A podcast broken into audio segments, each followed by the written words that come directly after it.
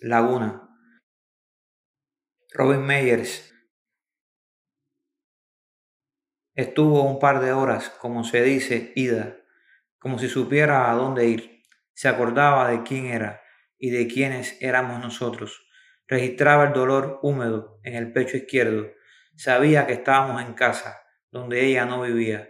No se acordaba de cómo habíamos llegado hasta allí, o de que un hospital nos había dejado venir, o de hace cuánto. Así que nos volvió a preguntar una y otra vez, y le dijimos cada una de esas veces. Nos turnamos para agarrarle la mano. Se revolvía en el sillón como si tratara de no ahogarse, pero en sueños. ¿Quién es el responsable de aquí? Preguntó, recorriendo el living con la vista.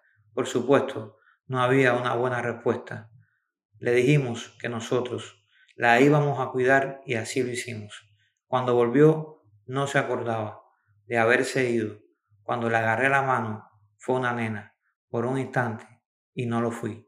Me corta, como dicen, la respiración. Me hace estremecerme, preguntarme qué me va a hacer sentir algún día esa confianza de nuevo.